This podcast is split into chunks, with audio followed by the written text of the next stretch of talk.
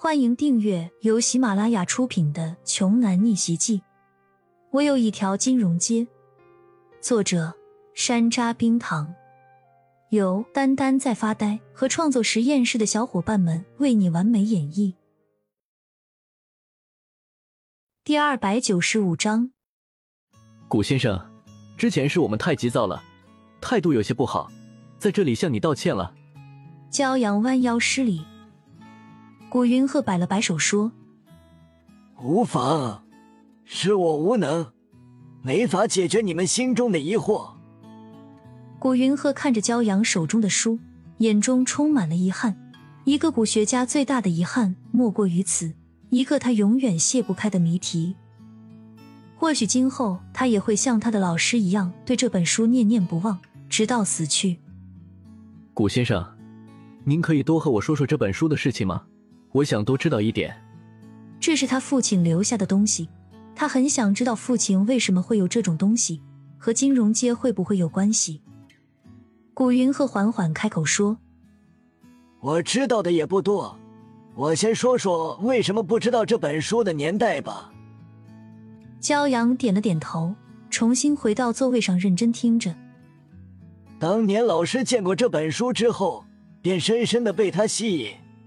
曾向这本书的主人借阅三天，这三天老师用了各种方法进行检测，比如碳十四检测。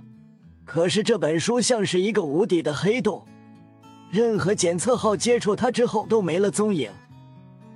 之后老师开始翻阅所有的古籍，这样一本特殊的书肯定会有记载。说到这，古云鹤叹了口气：“怎么了？”没有查到吗？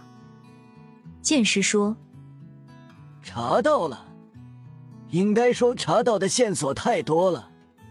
古时候称它为无字天书，唐宋元明清都有它的记载，尧舜禹时代也有它的传说，但就是没有一个记载它的来历。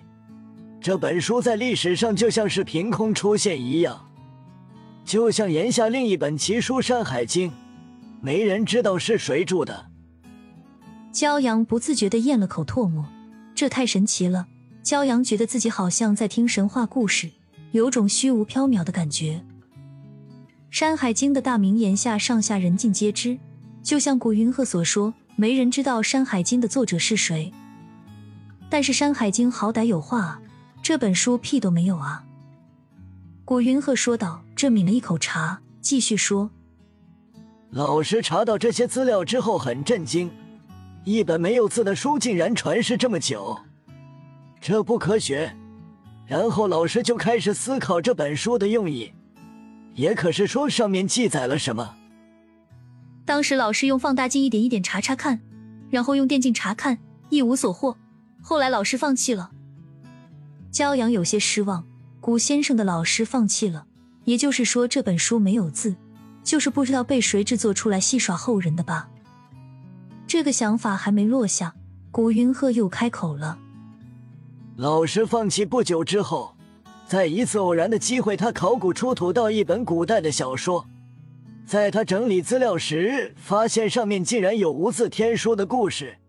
小说中写到，无字天书里有大秘密，得者可得武灵。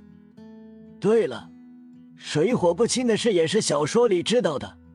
老师再次去找古书的主人，征得对方的同意之后，用火烧了一下下，果然没事。古云鹤最后说：“因为是小说中讲述这本书有秘密，所以真实情况就不得而知了。至少到目前为止，书里还是空白一片。”两人同时长舒一口气。两人就感觉是听了一个神话故事一样，到现在还都没缓过神。古云鹤站起来说：“我知道的就这么多，抱歉，老夫也只能帮你们这么多了。”骄阳连忙起身说：“古先生不要这么说，您告诉我们的已经够多了。如果不是您，这些事情我们也不知道。作为回报，这个东西给您吧。”金丝楠木的小台被骄阳递了出去。不行，我又没帮你们什么忙，怎么好意思收礼物呢？古云鹤拒绝说道。骄阳一再坚持，最后古云鹤拗不过，只能手下了。本集播讲完毕，想听更多精彩内容，欢迎关注“丹丹在发呆”。